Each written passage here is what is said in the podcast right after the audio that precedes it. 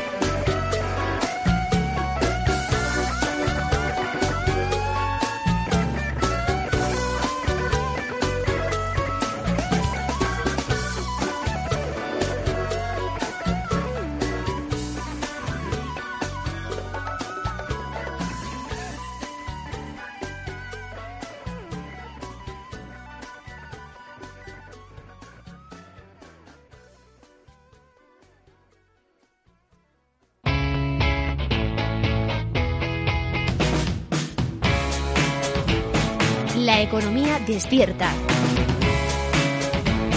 Capital Radio.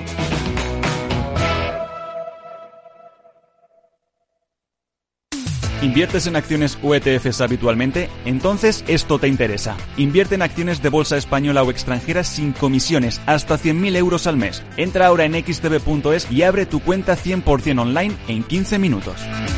Riesgo 6 de 6. Este número es indicativo del riesgo del producto, siendo uno indicativo del menor riesgo y 6 del mayor riesgo. Si estás pensando en cambiar tu hipoteca de banco, entra en cuchabank.es y consulta las condiciones de nuestra hipoteca fija, variable e hipoteca joven. Cuchabank, tu nuevo banco. ¿Es hora de reconstruir el mercado de valores? EcoTrader es tu estrategia de inversión para batir al mercado de la mano de los expertos del Economista. Más información en el 902 88 93 93 o en ecotrader@eleconomista.es.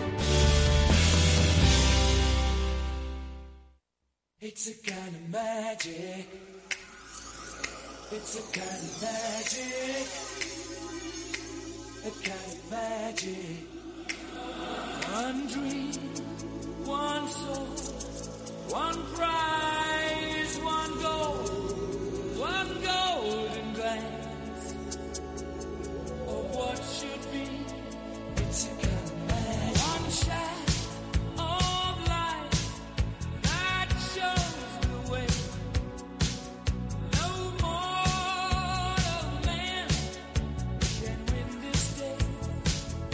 Después del trabajo, After Work, con Eduardo Castillo, Capital Radio.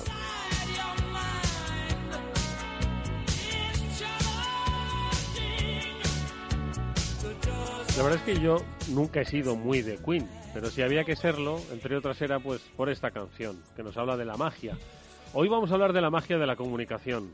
Enseguida lo vamos a hacer con una especialista, con Eva García, CEO de Biggers, con la que hablaremos de cómo comunicar pues en estos tiempos de virtualidad, en estos tiempos de pandemia, comunicarnos con nuestros empleados, con nuestros clientes, con nuestros stakeholders, con la sociedad, con los potenciales clientes, con todo el mundo. Bueno, pues enseguida lo hablaremos con ella para eh, pues ver, saber, pues cómo, de alguna forma, nos podemos aproximar sin dejar de hablarnos, sin dejar de conocernos un poco más. Y luego seguiremos hablando también de la magia digital, la que nos traen siempre Víctor Magariño y Julián de Cabo, para darnos a conocer esas tendencias fascinantes del mundo y que, bueno, pues están cambiando radicalmente nuestra vida. De sus reflexiones, de sus lecturas hablaremos en este programa, por supuesto, y de cómo evoluciona desde el mundo de la empresa digital hasta, por supuesto, los servicios que nos ofrecen. Bueno, pues de todo ello hablaremos en este programa que, como digo, comienza hoy, pues eso, con la magia de la Navidad. Qué extraña Navidad, madre mía. Todavía os estáis preguntando dónde vais a ir, si vais a ir, si no vais a ir, si es solo una Navidad. Es, es, todo bastante extraño, es todo bastante confuso. Ay, cuánto mejoraría todo si tuviésemos una información mucho más clara, mucho más certera. Bueno, pues sabríamos a lo que atenernos. Néstor Betancourt gestiona técnicamente el programa y os habla Eduardo Castillo. Empezamos ya.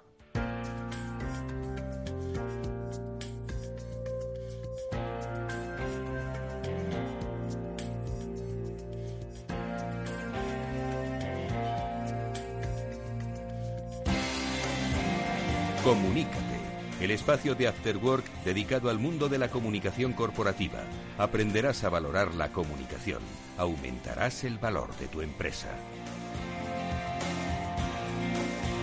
Y el valor de tu empresa radica en tus empleados, principalmente, entre otras cosas, ¿no? Que son los que hacen un buen servicio, que es lo que le da el éxito a tu empresa. Bueno, pues Vamos a comunicarnos con ellos, con tus empleados, con todo el mundo. Hoy vamos a comunicarnos, pero de una manera eficaz, eficiente, cercana.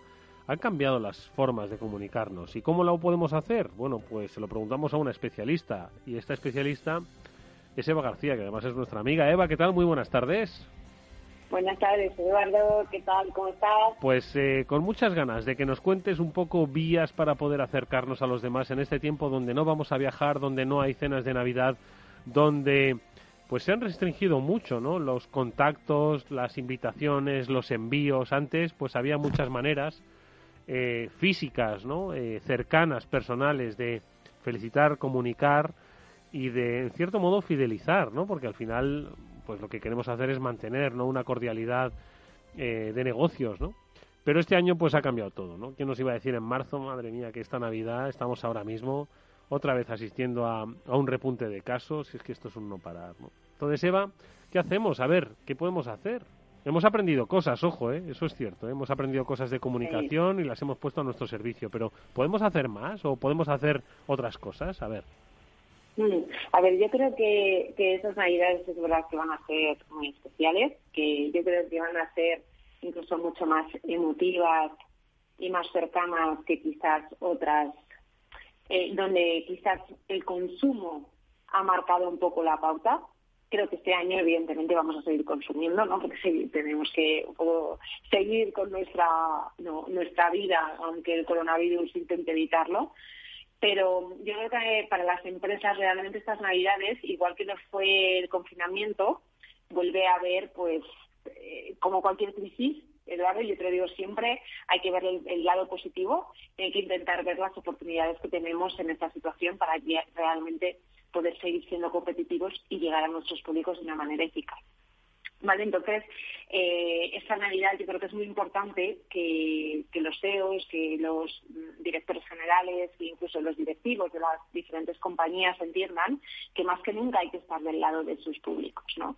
Que más que nunca hay que enviar una felicitación honesta, sincera, eh, porque todos nos estamos sintiendo igual, ¿no? esta, esta especie ¿no? de desesperación de esta situación, por dónde nos lleva, dónde vamos a llegar, ¿no? Donde eh, va a tener fin en algún momento. Yo creo que la clave es el decir, bueno, pues si nos encontramos en esta situación, vamos a adaptarnos a ella y vamos a ver cómo podemos sacarle partido. Entonces, a nivel de comunicación, si te parece, hoy vamos a dar una serie de recomendaciones eh, para que nuestros discursos, nuestros prismas, nuestras comunicaciones en redes sociales sea lo más auténtico posible y sobre todo consigamos lo que hicimos durante la pandemia, ¿no? durante el confinamiento, llegar un poco al corazón de la gente. Que sientan que nosotros pues también estamos en esa situación, que nos acordamos de ellos y que realmente esta Navidad y para el año nuevo deseamos lo, mejor. Oye, ¿qué podemos hacer, Eva? Porque claro, mira, yo por ejemplo estoy ahora mismo mirando mi, mi, mi correo, aquí lo estoy viendo en el móvil, y entonces pues sí me han llegado un par de un par de felicitaciones de empresas a las que pues obviamente tienen mis datos y, no y está muy bien ¿Qué ves? y me dicen ¿Qué ves? ¿Que te, dicen lo mismo que el año pasado o hay algún algo que te, tengo que decir que me dicen lo mismo que el año pasado está muy bien es una felicitación sencilla eh dicen feliz navidad y nuestros mejores deseos para el año nuevo. Está bien. Em, pero no sé si, si podemos hacer algo más, menos, diferente. Está bien, ¿eh? es correcta. Sí, es correcto, es correcto, pero no nos, no nos mueve por dentro. No hay una reacción tuya diferente ¿no? a lo que te puede enviar otra empresa. Mm. Lo que yo digo es que más que nunca tenemos que diferenciarnos, porque en esta crisis hay oportunidades también de, una conexión con nuestros públicos diferente. Entonces, la Navidad que es tan emocional, tenemos que saber aprovecharla también a nivel de comunicación. Entonces, eh, que no se nos olvide, al final, Eduardo, que la comunicación tiene tres canales, que son un poco los mensajes que, decimos o que transmitimos, em, cómo transmitimos esa información y darle a todo coherencia en base a nuestros valores y la forma que tenemos de trabajar. La forma que no la forma en la que nuestra empresa nuestro equipo eh, desarrolla su trabajo en el día a día. Pero sin perder esos valores y sin perder esa base vamos a comunicar desde el corazón también. Vamos a intentar introducir nuevas herramientas que nos permitan llegar a la gente llegar al corazón de la gente. Es decir uy, se han acordado de mí esta navidad pero además es que jo, qué gustazo, ¿no? Me siento, bueno, pues a lo mejor dentro de esta incertidumbre me siento un poquito mejor y bueno, revolvemos un poco a la gente desde el punto de vista positivo, porque tú lo decías al principio, todos son o noticias que no sabemos o negativas, la mayoría de ellas. Entonces, si nosotros desde la empresa podemos poner un granito de, bueno, esperanza, sonrisa, aunque sea que la gente, bueno, pues sonría al, al recibir nuestra felicitación o simplemente al recibir un, bueno, pues leernos en las redes sociales y ver, bueno, pues una chispa de ilusión, de energía, ¿no? Mm. Ahora mismo necesitamos poner mucha energía en lo que hacemos, porque la gente se va apagando y la Navidad que es luz, ¿o no? Entonces tenemos que ponerle luz a esta situación. Y la Navidad nos, es bueno, es un elemento que nos ayuda a desarrollarlo de una manera como más natural, ¿no? Como más cercana. Entonces, en ese sentido, hay un término eh, que se llama la huella magnética que se utiliza mucho en marca personal cuando los directivos o las personas, no, los profesionales quieren, eh, bueno, trabajar su, su marca personal y bueno, pues los especialistas siempre les recomendamos que, que siempre trabajen intentando dejar su huella magnética. ¿Qué es esto de la huella magnética? Pues esto, ¿te parece, Eduardo? Lo vamos a ir eh, comentando para que esto de alguna manera les les dé una base para poder luego transmitirlo en sus felicitaciones, tanto personales como de empresa, ¿no? Pero que, bueno, pues que podamos marcar y podamos tener una pauta para, para que nos diferenciemos y podemos hacer algo diferente, algo único esta, estas navidades, ¿vale? Muy importante que no se nos olvide que evidentemente siempre podemos utilizar diferentes canales y diferentes formatos.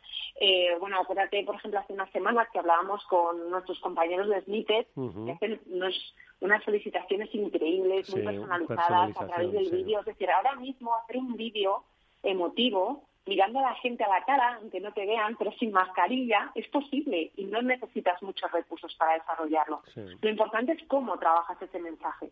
Y ahí es donde yo creo que podemos, independientemente del formato, que lo hagas en una red social, en un email, eh, incluso que vuelvas a la felicitación tradicional de papel. Lo importante es qué es lo que tú vas a transmitir y cómo vas a llegar al corazón de la gente a través de ese mensaje. Venga, pues vamos a ver lo de la huella magnética. A ver, ¿cómo hacemos o por dónde empezamos, Eva? Venga, lo más importante es que nosotros con nuestra felicitación, con ese contenido, con esos mensajes, sigamos creando adicción hacia nuestro proyecto y hacia nuestra marca sin olvidarnos jamás de, de quiénes somos y cómo nos diferenciamos en el mercado. Es decir, no hagamos algo que nada, tenga que ver con nosotros o con el trabajo que desarrollamos día a día, ¿vale? Entonces, es muy importante que sigamos eh, transmitiendo, pues que, sigamos creando comunidad, ¿no? Y que eh, generemos en nuestros públicos pues la necesidad de seguir sabiendo más de nosotros, del proyecto, de lo que está por venir, de lo que vamos a hacer en el año que viene, ¿Por qué no, en vez de centrarnos simplemente en felicitar la Navidad, hablamos de nuestros planes? Eso es energía al final, eso es cambio, eso mm. es reinvención, es decir, oye, eh, pasa esto, pero yo sigo.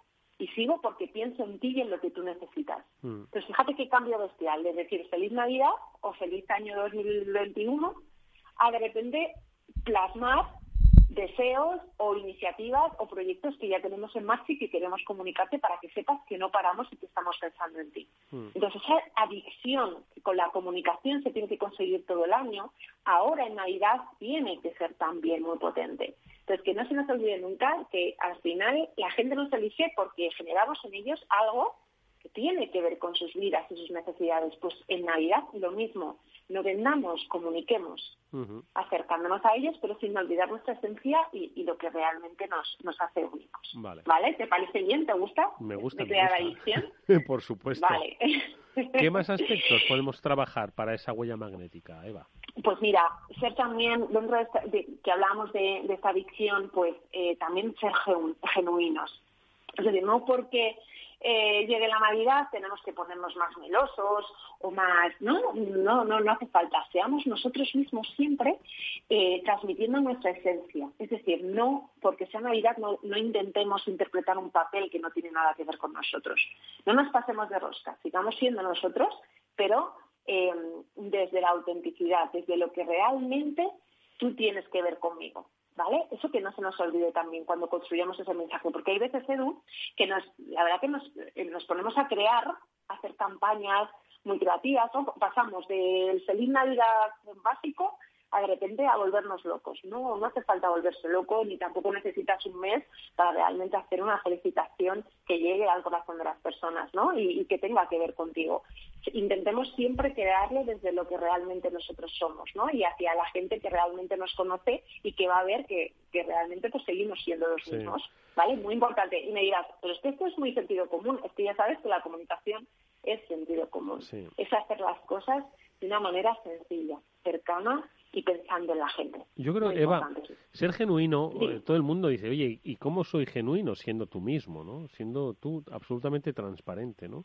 Pero yo creo que a veces, muchas veces, eh, caemos un poco en la tentación de querer darle a lo genuino ese pequeño toquecillo mm, comercial, pero inocente, inocente, ¿sabes lo que te digo? No dice, joder, es que soy una empresa, ¿no? Entonces, eh, ¿cómo, cómo, ¿cómo soy genuino sin dejar de vender, ¿no? Entonces, entiendo que es complicado. Siendo tú mismo, claro, siendo tú mismo, pero desde la parte más de tus valores, no de tus servicios y productos.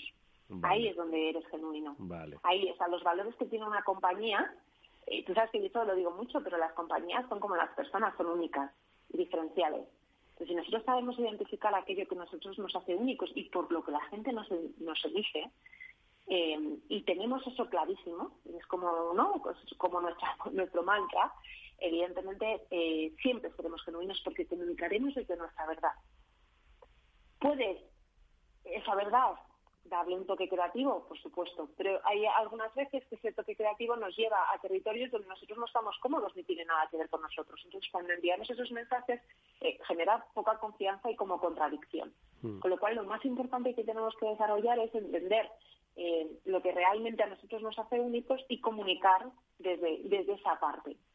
Nuestros servicios y productos evidentemente tienen que ver con nosotros, pero aquí yo apostaría siempre por, por más por, meternos en nuestro, ¿no? en, esos valores y esa diferenciación más corporativa que digamos de venta o, marketing, ¿no? Porque al final eh, la Navidad, o sea, el felicitar, el hacer una felicitación tiene más que ver con, con ese valor, con esa, ¿no? Con, con, con, ese contacto más personal que la parte de venta que evidentemente puede venir después, ¿no? Pero no, mm, tú con una felicitación de Navidad realmente no estás buscando una, una venta directa, estás buscando una fidelización, un decir, que estoy aquí y me acuerdo de ti, ¿no? Vale. Y para eso pues tenemos que utilizar las palabras, eh, los mensajes y los tonos adecuados también, ¿no?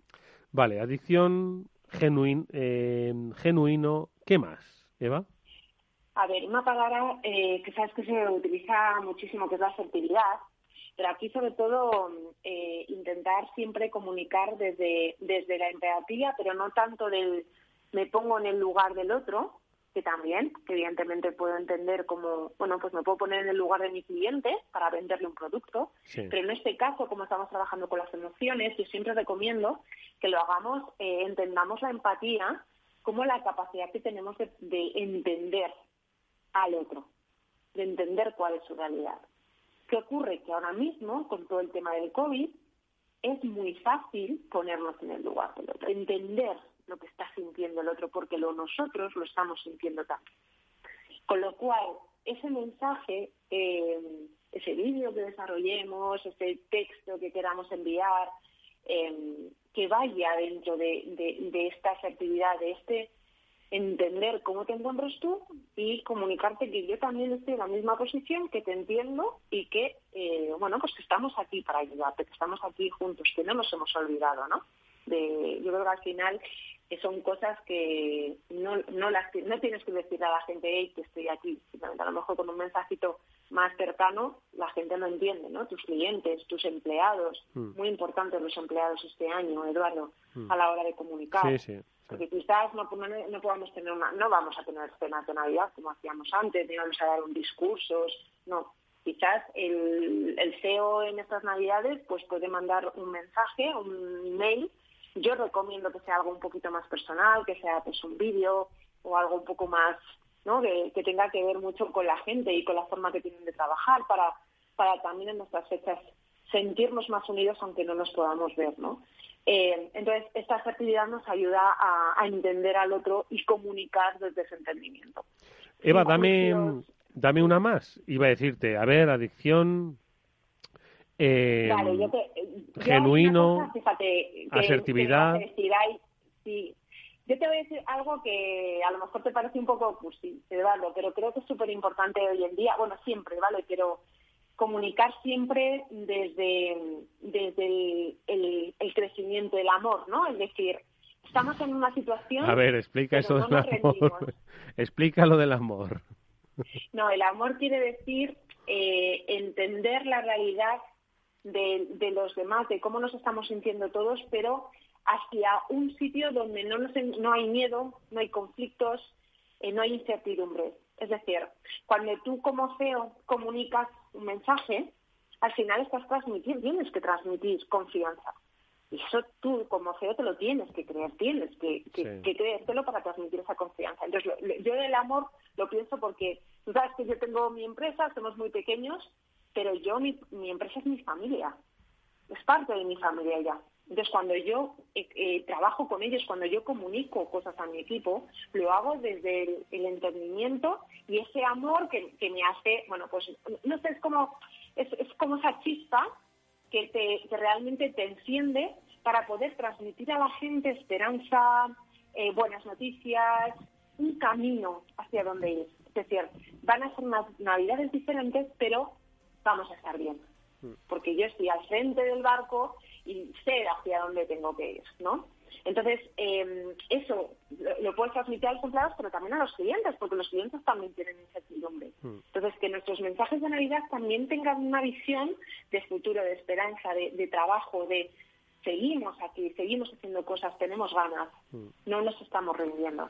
Eso es un poco, ¿no? El, digamos que el, eh, amor es lo, lo, lo, contrario al miedo. Mm. Pues yo creo que hoy en día lo que tenemos que hacer es que, el miedo no nos, no nos invada porque eso paraliza y eso hace que no avancemos. Entonces, no pensar en el amor romántico, pensar en el amor como lo contrario al miedo, como algo que donde te encuentras fuerte para seguir, ¿no? Para avanzar sabiendo que estás en un entorno donde te van a apoyar, ¿no? Donde la situación está controlada. Lo que, nos ha, lo que nos ha contado Eva García, que es la CEO de Biggers, son claves que están basadas en la comunicación. Quizás muchas empresas que nos estáis escuchando eh, estáis muy de acuerdo ¿no? en que hay que ser asertivo, hay que ser genuino, hay que eh, confrontar el miedo con, con, amor, al saber hacer, a lo que conoce tu compañía y, por supuesto, mirar hacia los clientes, los empleados. Pero, ¿pensáis que comunicar es fácil porque creéis que comunicar es hablar o quizás publicar un mensaje o un email?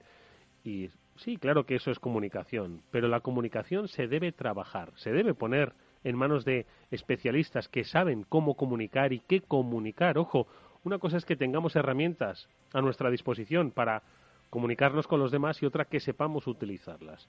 Y como hemos hecho a lo largo de estas semanas, a lo largo de estos meses con los especialistas de Biggers, es tratar de haceros ver que la comunicación bien trabajada, bien controlada, es precisamente el elemento que nos une con nuestros grupos de interés. Y como siempre, Eva nos ha acercado hoy las claves para en estos tiempos complejos entender y saber aprovechar estas herramientas. Eva, que muchísimas gracias, que la semana que viene nos vemos, último penúltimo programa del año, ¿vale? y como siempre daremos muchísimas más claves para ayudar a las empresas grandes y pequeñas, ojo, autónomos, emprendedores o multinacionales que hay que saber comunicar y hay que saber qué se quiere comunicar. Y los especialistas de Biggers nos ayudan a conocerlo. Eva, muchas gracias. Gracias, Eduardo. Un abrazo fuerte.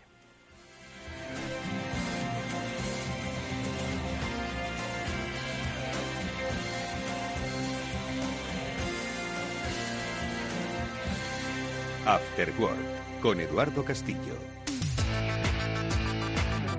Y atención inversores, XTB rompe el mercado de las acciones y de los ETFs. Lanza su tarifa cero comisiones, has oído bien, cero comisiones en la compra y venta de acciones y ETFs en todo el mundo hasta 100.000 euros mensuales. Si inviertes en bolsa o quieres empezar, más sencillo imposible. Entras en xtb.es, abres una cuenta online. Sin moverte de casa y en menos de 15 minutos vas a poder comprar y vender acciones con cero comisiones. No pagues más comisiones, entra en xtb.es. Riesgo 6 de 6, este número es indicativo del riesgo del producto, siendo 1 indicativo del menor riesgo y 6 del mayor riesgo.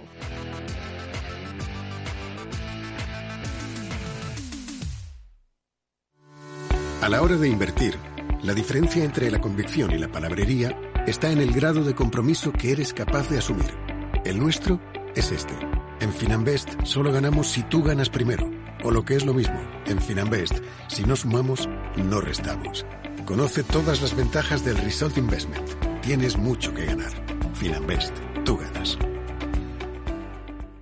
El futuro se construye poco a poco. Son muchas cosas. Pequeños gestos pero que tienen valor. Ahorrar en Basque Pensiones EPSV es un buen plan, a tu medida, para que el futuro sea como tú quieras. Vive el presente bien y construye un futuro mejor con Basque Pensiones EPSV. Puedes simular tu plan de ahorro para el futuro en cuchabank.es o acércate a tu oficina y te ayudaremos. Basque Pensiones EPSV Individual. Cuchabank sea socio promotor. Cuchabank Gestión SGIC SAU Gestor de Patrimonio. ¿Harto de tertulias políticas y de quienes lo saben todo? Sube un peldaño intelectual en tu vida y sintoniza la gran tertulia de la economía. Un debate pragmático y sin afinidades que revela las grandes transformaciones de nuestros días, con figuras de gran talla económica como Pedro Esbarz, Ramón Tamames, Francisco Navarro, César Arranz, Hermenegildo Altozano, Isabel Aguilera, Manuel Moreu, Juan José Rubio y Fernando Zunzunegui, entre otros. La gran tertulia de la economía, cada mañana a las 8 y 20 en Capital, La Bolsa y la Vida, con Luis Vicente Muñoz.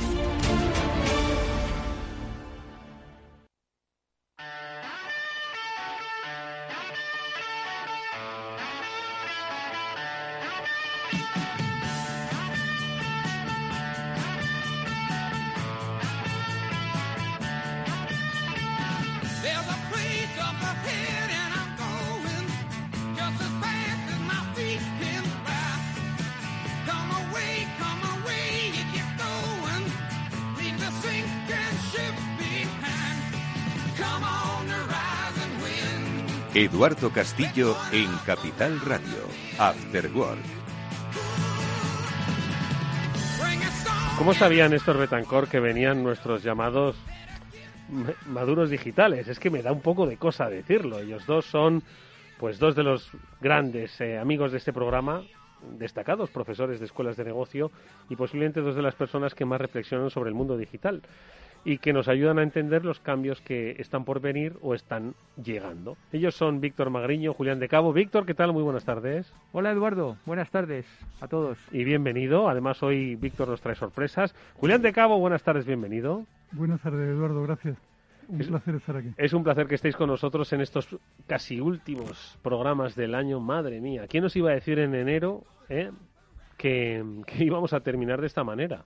Y además con una especie de de incremento otra vez. De, es que esto es un no parar, ¿eh? Es el momento de, de, peor, de peor eh, momento del mundo. Eh, el, peor momento hoy, del mundo. hoy, Es el, hoy es el peor momento del mundo de la pandemia. Desde que empezó, desde que empezó, el peor momento. Lo ha dicho, lo ha dicho la tele. Madre mía, no te creas todo lo que dice la tele. Créete lo de la radio y lo de estos programas, pero lo de la tele no tanto. La, tele tiene una pinta de que nos está leccionando y preparando el cuerpecito para lo que viene verdaderamente increíble. Oye, pues eso de la tele, fijaos, es importante. Ayer estábamos hablando, por, por cierto, vamos a saludar hoy a nuestras invitadas, ¿no? Que, han venido expresamente a, ver el programa.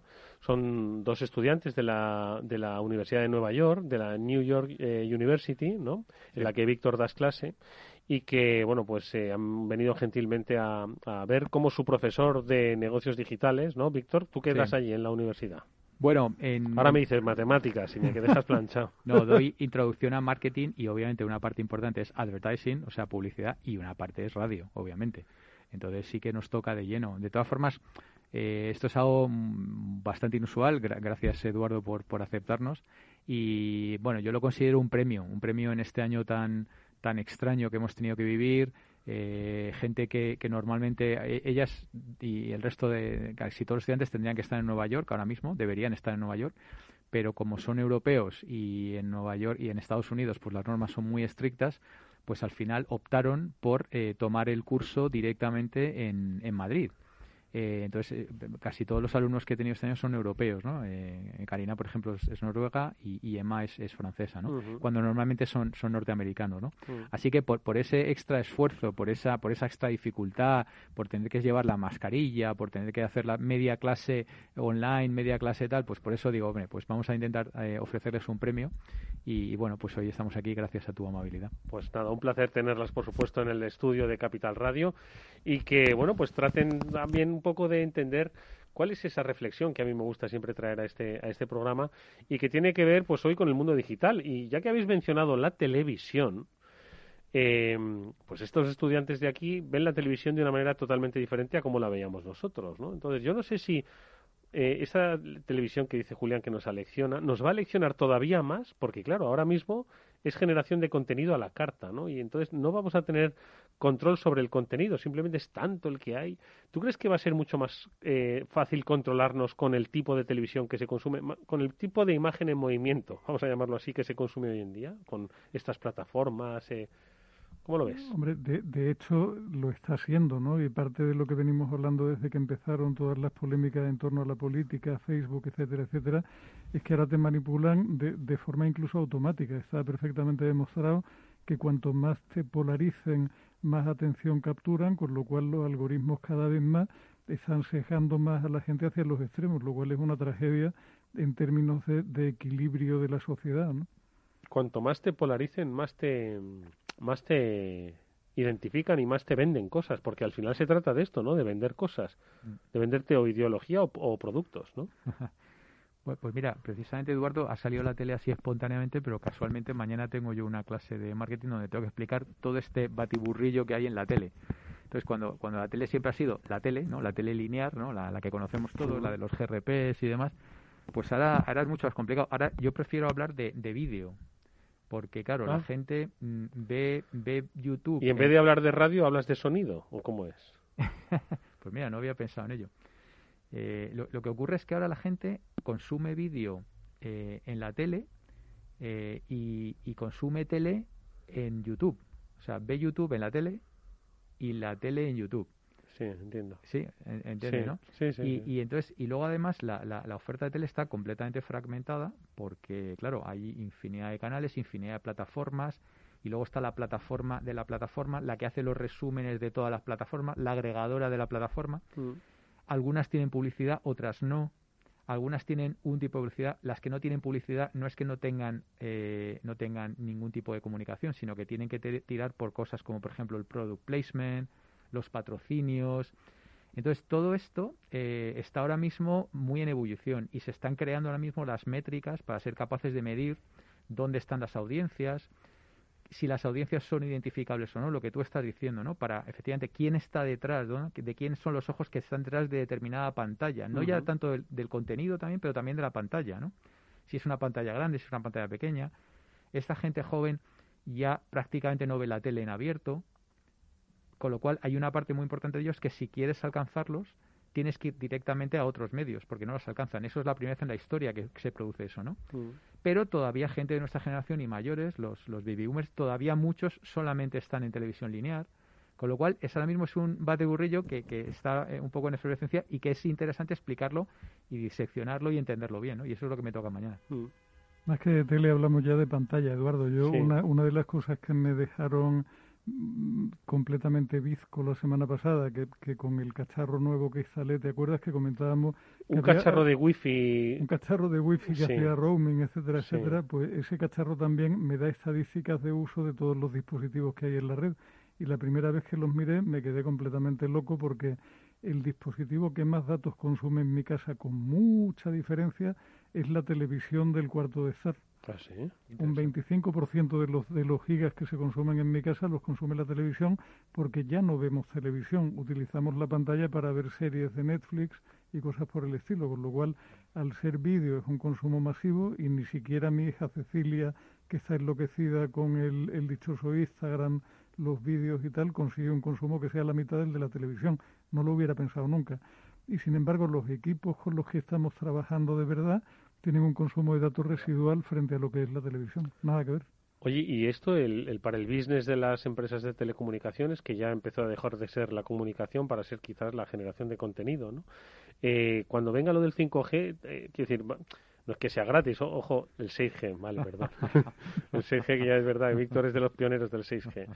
Eh, ¿El dato va, va, a ser ya algo, una barateja o qué? Bueno, con el, a ver, con el 5G y supongo que luego con el 6G, la batalla está por ver si finalmente las operadoras rascan algo más de bola que el simple transporte, que es lo que están haciendo ahora. Pero hasta donde yo puedo vislumbrar, la batalla del hogar la dan por perdida completamente y la única que están planteando es la batalla de la industria 4.0 y cosas así, donde pueden tener alguna esperanza de ser algo más que solamente transportistas de señal. Mm. Efectivamente, lo que ha dicho Julián es, es, muy correcto. Sí que es verdad que hace años ya que están en contenidos ellos, ¿no? Porque Telefónica, por ejemplo, compró en su día Canal Plus eh, y, y, bueno, y, y, están produciendo series ya. Aquí hay un mm. hub bastante interesante, por cierto, aquí en Colmenar, Colmenar Viejo. ¿En, ¿En, Tres Cantos o en Tres Colmenar? Cantos, Colmenar, sí. por ahí, entre medias. Sí. Pero, pero lo que ha dicho Julián también es cierto porque, bueno, no sé si tiran la toalla en, en el residencial, pero desde luego la industria Y ahora lo que estoy viendo es una, con estas nuevas cosas de no solamente el 5 y el 6G, por supuesto, sino las famosas eh, eh, Software Defined Networks, ¿no? las, las, SD, las SDNs. Entonces, eh, están intentando, hay una especie de aproximación de las grandes, de los GAFA, de, nuestro, de nuestros amigos de toda la vida, están intentando aproximarse porque tienen que llevar el dato al, edge, ¿no? Tienen que llevarlo al, borde. Y ahí es donde las telcos juegan. En, en, en, los dispositivos que tenemos en nuestros hogares, en, en los data centers, pero que están en el borde, que son pequeños pequeños, digamos, gateways ¿no? A, a, al cloud. Mm. Y ahí es donde casi casi está todo por hacer y lo poco que hay hecho, las telcos tienen una posición un poquito más. Entonces estoy, estoy leyendo ya cosas de que Google, Facebook, etcétera, se están aproximando a las telcos. Y lo que dice Julián también es cierto, ¿no? Que, que ya perdieron la, la, la ola del 4G, casi casi dan por perdido, bueno, el 5G no lo dan por perdido todavía, pero están buscando el, el killer app este, a ver si al final... Eh, y al final pues eh, siguen ahí eh, intentando porque el, el, los que hacen el gasto entre comillas los que hacen la inversión son son los los de los cables no los carriers no que se llaman mm. los, los eh, las empresas de comunicación. Mm. Pero al final que se lleva el gato al agua son las... La y, se, y, se, están encontrando también con una cierta competencia en cuanto a esa aspiración por parte de los proveedores de infraestructura. O sea, por un, en, en el tope del todo estarían los GAFA de turno, pero un paso por abajo están los grandes proveedores de infraestructura como Huawei, como Nokia, como Ericsson, que también están intentando llevarse su parte del pastel con relación a toda esa nueva definición de redes en ámbito industrial, etcétera, etcétera. La verdad es que va a ser una batalla interesante, pero que yo me temo que, que bueno, tiene un ganador que es el de siempre. Yo me refer, cuando me refería me refería a GAFA, me refería sobre todo a Amazon Web Services. A AWS. Sí, que está este, estas semanas está ahora el reinvent yo me he tragado, llevo horas. Oye, por cierto, sí. que lo comentamos el otro día. Es que quiero hablaros de otra cosa, ¿eh? de cacharros, de cacharros navideños. Pero es que ya me has. Lo del Amazon Web Services me ha traído la, me ha recordado la noticia de que la comentamos el lunes de la caidita de Google, Google. que seguro que habéis, eh, bueno, no sé si la sufriste, yo no, no me enteré, ¿eh? mira que uso dos o tres cosas de Google y tal, pero yo estaba dando clase, no me enteré tampoco. A, mí, después. a mí me pilló haciendo cosas que usaba en la plataforma de Google y me hizo polvo durante media hora. Madre mía. ¿Mm? Pero no se inquieta, macho, que Google se haya caído. Esto como si, joder, qué sé Inquieta más si se cae Amazon, sinceramente. Sí, sí. bastante más. Sí. Y mira que soy más usuario de Google que de productos de Amazon. Pasa que si se cae Amazon, se cae todo. Se cae Uber, se cae Airbnb. Se cae Netflix. Se cae Netflix, se cae... Eh, ¿Qué más? Bueno, se cae Apple, probablemente. ¿sabes? Apple es uno de los grandes clientes de, de Amazon Web Services. Se cae el mundo. 30 millones de dólares al mes le paga. Entonces imagínate, es que se cae efectivamente. Pero tiene, tiene menos incidencias reportadas de momento AWS que, cierto, que, Google. que, Google. Oye, y estoy alucinando con cómo lo hacen. ¿eh? O sea, ya, ya el, el, concepto de alta disponibilidad, el high availability, ya está superado por el default tolerance, tolerancia a fallo, y ya está superado por otro nuevo que se han inventado, que es dependability, que ya es eh, sí, Víctor se va a convertir en un, en un follower de Amazon. Eh, vamos. Total. Al final llegará donde tiene que llegar. Voy a, voy a aquí con el este de I love AWS. Aquí poco a poco, poco a la... poco. Bueno, pues por cierto que me acuerdo mucho y además lo uso en mis clases porque, bueno, deben conocer nuestras invitadas hoy e invitados que nos están escuchando desde fuera, que, que yo también he tenido la oportunidad de dar clase. Y cuando hablo de comunicación, ¿no? Me acuerdo siempre de Julián, de cuando eh, eh, este hombre, que ahora se me ha olvidado el nombre, el, el Microsoft, que ¿cómo Satya, se llama? Satya Nadella. No. Eh, Steve, Steve, Ba Steve, Steve, Ballmer, Steve, Ballmer. Steve Ballmer. Steve Ballmer. Cuando, cuando hizo pues aquella salida espectacular, ¿no? Que decía que I love this company haciendo el, el, el mono, ¿no? En, en cómo Descamisado exactamente, y... exactamente, como herramientas de comunicación. En fin, hablarme de cacharros.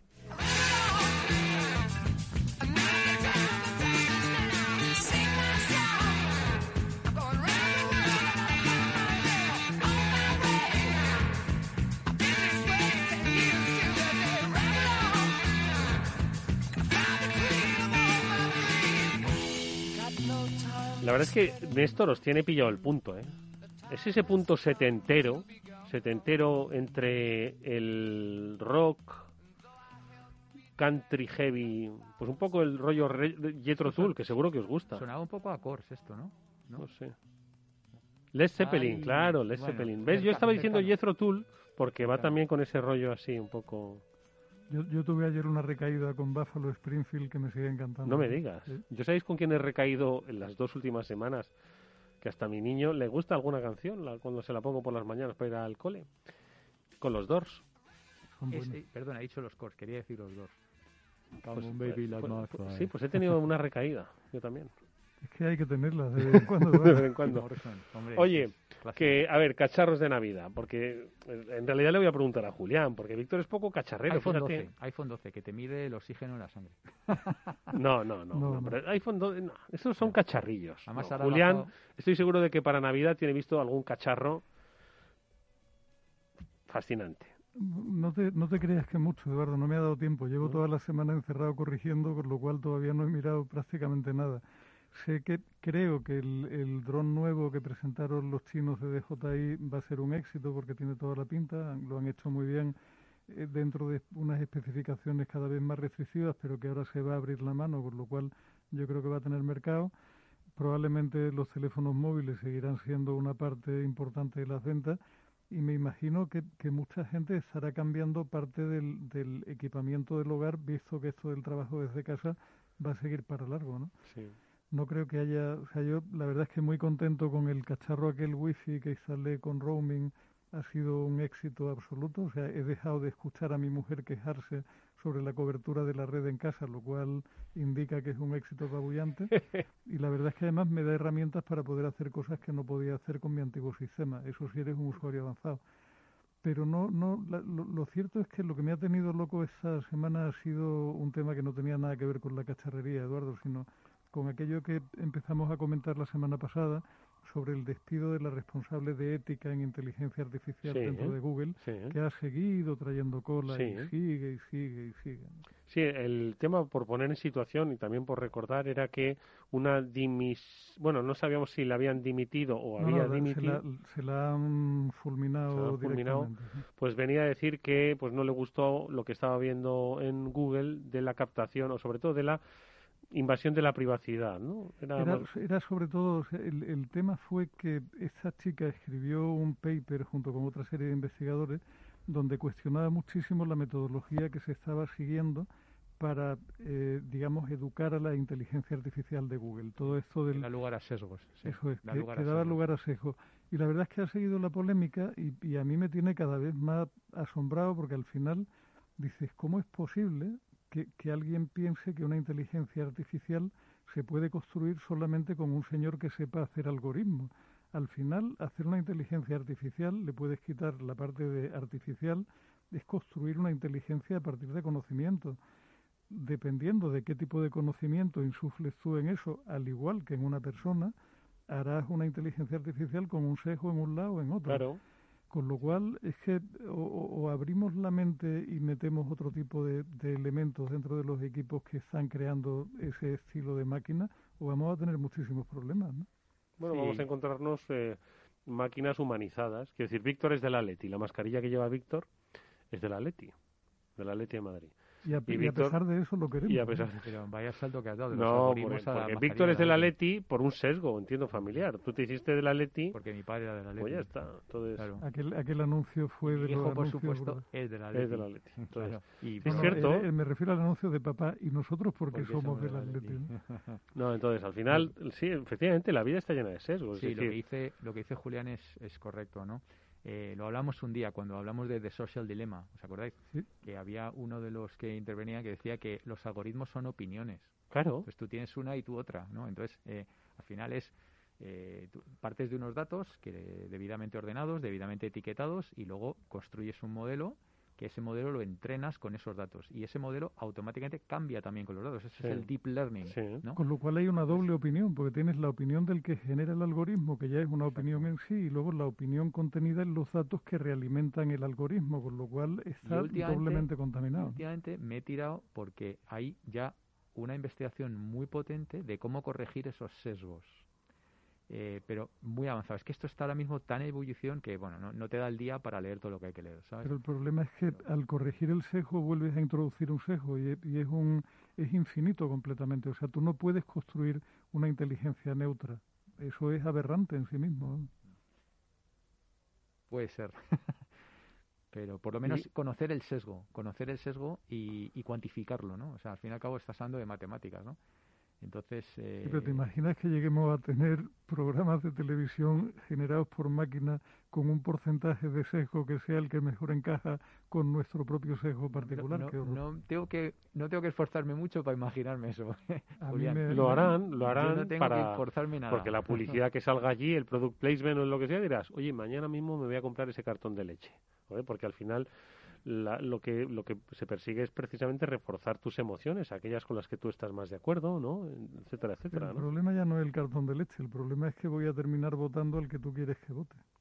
Bueno, pero eso ya, eso ya, eso ya lo hacemos, eso ya lo hacemos, exactamente. Yo, eh, mira, ayer daba una charla eh, para esa de Andorra y iba mucho de los, eh, los pequeños, ¿no? De, de, cómo los pequeños pueden aprovechar. Y yo creo que está habiendo una especie de revival de los pequeños, de las empresas pequeñas, de por ejemplo, las búsquedas eh, están dejando de producirse en Google y en, y en Amazon y se están produciendo en un montón de... O sea, la cuota de pequeños... En Googleillos. Eh, no, no, no, no. Me refiero, por ejemplo, en pequeños retailers, pequeñas marcas. Ahora es la época del DTC, del Direct to Consumer, ¿no? De pequeñas marcas. Entonces, digamos que los poderosos están perdiendo poco a poco eh, poco a poco peso ya pero no pero eso si es que entras siempre a través de Google o Amazon si es que no es así. No no siempre ¿eh? eh a, ver sí porque al final utilizas un navegador que suele ser pero si es que a mí siempre me gusta decirlo que es que hay gente que busca Google en Google. Que es verdad. Llévame a Google. Pero si ya estás lo, cierto es que es curioso cómo ha cambiado todo, ¿no? Y, eso da una medida del éxito de Google, Eduardo, porque al principio todos probábamos por defecto con la URL tecleada en la línea de direcciones del navegador. todos creábamos el www.elpaís.es en lugar de irnos a Google. Hoy día tienes abierto Google por defecto y es que ni te molesta. ¿no? Mm. Oye, pero ayer eh, salido la noticia, ¿la habéis visto? 46 estados denuncian a Google por abuso de posición en Search. O sea, ahí sí que le llegan en la línea de flotación. Comentaste un poco lo que le dijeron a Facebook de Instagram y WhatsApp, ¿verdad? Pero ahora van a por Google. Esto va a cambiar, va a cambiar mucho esto, ¿eh? Tienen, tienen que hacerlo, Eduardo, si no el mundo va a acabar en de un día para otro, ¿no? de un día para otro, pero yo creo que tenemos ahora unos añitos por delante de, de, achucharles y, es posible que algo vaya cambiando. Y, y, lo que hablamos otro día también aquí, se van a abrir un montón de oportunidades para medianos y pequeños. Lo que pasa, yo creo que esa tendencia cuajará o no dependiendo de qué, de qué signifique eso en términos competitivos con relación a las empresas chinas para las occidentales. O sea, si ese eh, partir las occidentales en, en unidades más pequeñas da un resultado competitivo razonable, bueno, si eso implica que las empresas chinas empiezan a arrasar, se lo replantearán probablemente. De todas formas, tampoco entiendo yo así a priori muy bien eh, qué supondría una fragmentación o la entrada de más eh, agentes competidores en el mundo de los buscadores, ¿no? Porque, quiero decir, eh, imagínate que pues Google está obligado a pues ceder terreno. Entonces, ¿ahora qué hago yo? O sea, ¿qué buscador es el que me va a servir a mí para mis intereses, porque yo pues buscar busco imágenes, busco noticias, busco un billete de avión, busco algo para comprar, busco fotos antiguas, busco un blog de historia, busco muchas cosas. Síntomas del COVID, buscar muchas ¿No? Entonces, eh, ¿de qué me sirve a mí que haya 50 buscadores más? que van a estar especializados en algo esos buscadores? Eh, ¿Van a atomizar la información? Por ejemplo.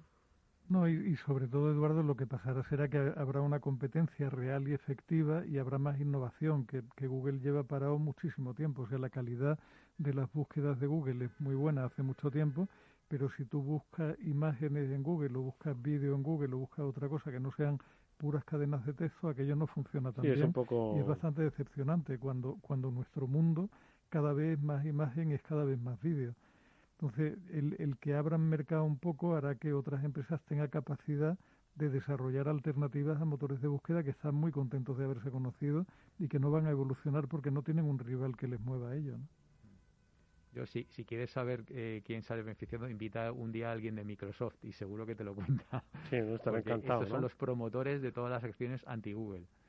Eh, y seguro que también hay alguien por ahí de Amazon, pero vamos, sobre todo Microsoft, ¿no? Entonces, bueno, le irá bien a Bing, le irá bien a DuckDuckGo, eh, al, buscador de, Safari, en fin, no sé, ese tipo de cosas, ¿no? Esos son los que les irá bien. Estoy seguro de que, bueno, muchos de los que os oyen, que además os siguen con frecuencia, conocen a todos estos. Pero otros habrán dicho, Bing, dice, me suena de que una vez me lo ofrecieron como diciendo, ¿qué, qué, qué, quiere usted? Bing, Bing, nos lo hemos tropezado con Y Yahoo era un buscador. Yahoo existe como buscador, ya no, ¿no? Yahoo está por ahí muerto de pena. Es una, es un. Y Olé, Olé.com era un buscador, ¿no? Mm. Yahoo está más especializado, es lo que tú... Olé se compró desde Telefónica y se integró en Terra. Claro, pero era un buscador, ¿no? Sí, era, era un buscador que Ya era una sabía. copia... Yo tenía un correo de. Olé. Y yo de Terra. Este correo, Olé era antes, o fue, Olé fue antes, ¿no? Olé fue antes que Bueno, Terra, antes claro. era Teleline. Teleline ¿te- te No, no, no, de no, vamos a ver, chicos, me estáis hablando de una empresa que dirigí yo. Mira, cuando me fui de Google, le, eh, todavía conservaba el correo de Terra y se lo di a todo el mundo. Y me respondió Pepe de, de Ayala, eh, que fue reporte sí. tuyo. Y me dijo, Víctor, casi lloro cuando me has puesto un correo de Terra. Claro, dijo, que- casi, casi lloro. No, a ver, la, la primer, el primer buscador que hubo en España como tal fue Olé. Fue Olé. No, no, no, bueno, no fue el, digamos, fue el primero relevante, Sí. que lo montó Pep Vallés, un chico de Barcelona, Vale. que luego lo vendió a Telefónica por una cantidad que en aquel momento se consideró pornográficamente alta de dinero, pero en realidad Telefónica lo que estaba comprando era eh, la, la primera posición en el mercado hispano y luego Telefónica tenía en paralelo otra empresa que se llamaba Teleline, que, que Sí. el, el nombre real era TSCR, Sí. que era Telefónica Servicio de Contenidos por la Red, que fue la que yo dirigí durante bastante Sí. tiempo y reconvertimos en Terra y de la fusión de TSCR, que era la, era la que tenía el negocio de acceso a la red, más Olé, que era el buscador, más Sí. alguna cosa más, se montó Terra, Terra, que fue el portal. el gran portal. de- vale, que tenía eso. buscador, que tenía y, tal. luego, y luego ya fuimos, Tal. fuimos montando Terras por todo el mundo. por todo el mundo, Terra Brasil. Si yo recuerdo que cuando Terra empezó a flaquear en España, en Latinoamérica era un, un- una locomotora. Era el mundo de los portales. Sí, Todo el sí, mundo sí. accedía a Internet a través de los portales. Sí, es verdad. Pero porque el portal te agregaba todos los servicios básicos que tú necesitabas. La idea no era mala. En su- de hecho, Correo, Google, luego ha hecho lo mismo Sí. a través del single sign-on y tú estás en esa dinámica sin ser consciente de que estás. ¿no? Con tu identificador único y además saben quién eres y tal. Sí, en realidad es el mismo La concepto. misma- es la misma mismo concepto. Bueno, o sea que entonces a vosotros os gustaría un mundo de buscadorcillos, ¿no? Eh, hombre, yo creo que eh, tienen que tiene que cambiarlas. O sea, esto Sí. ya ha llegado muy lejos. Tiene que cambiar. Y bueno, la- a las pruebas me remito. O sea, se están, le están dando duro a Facebook, le están dando duro a Google, le van a dar duro a Amazon. Y esto va a cambiar en los próximos años. Ahora hay que estar ahí culebrilla, como dice Eduardo, para posicionarte y, y competir con éxito. Pues a ver quién se atreve a montar un buscador. En fin, No, hay cosas. bueno, ya lo contaremos. Amigos, que nos vamos a despedir, como siempre agradeciéndoos que hayáis estado con nosotros estos minutos interesantísimos, como siempre, de reflexión digital. Que mm, lo que hayan comentado aquí os haya, mm, a todos los que nos estáis escuchando, mm, encendido esa chispa para seguir buscando y seguir estudiando. Víctor Magreño y Julián eh, de Cabo lo han querido compartir, como siempre, de manera altruista con todos nosotros. Amigos, muchísimas gracias.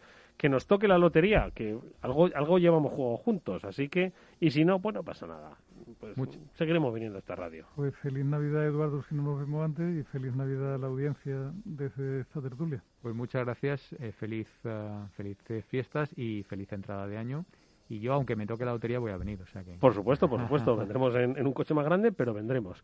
Gracias, amigos, y gracias a nuestras invitadas hoy que han estado acompañándonos en el estudio desde la Universidad de Nueva York y que tengan mucha suerte para el futuro. Y que nos vamos con Néstor Betancourt, que gestionó técnicamente el programa. ¿Hasta, ¿Hasta cuándo? Hasta el lunes, sí, que volveremos con... Ah, mira, con los Doors, con los dos que nos vamos. Adiós, adiós.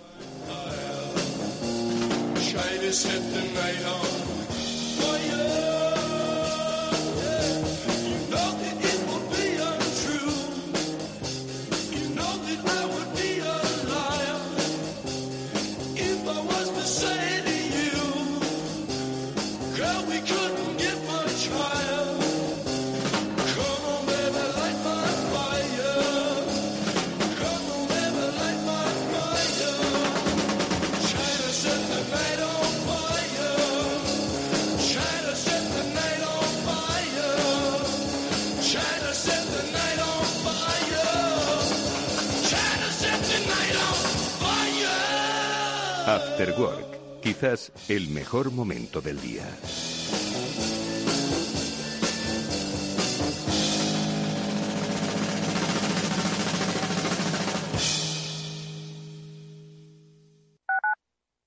Escuchas Capital Radio, Madrid 105.7, la radio de los líderes. Data is in the Air, el programa dedicado al Big Data y a la transformación digital de la sociedad. Cada lunes a las diez y media de la mañana en Capital, La Bolsa y la Vida. Y si quieres saber más, escucha nuestros podcasts en capitalradio.es. Esto te estás perdiendo si no escuchas a Luis Vicente Muñoz en Capital, La Bolsa y la Vida. Es fundamental salvaguardar la seguridad jurídica porque el dinero puede elegir otros mercados eh, pues muy rápidamente, ¿no? Miguel Zurita, presidente de ASCRI, la patronal de Capital Riesgo en España. No te confundas. Capital, La Bolsa y la Vida con Luis Vicente Muñoz, el original. Capital Radio. Siente la economía.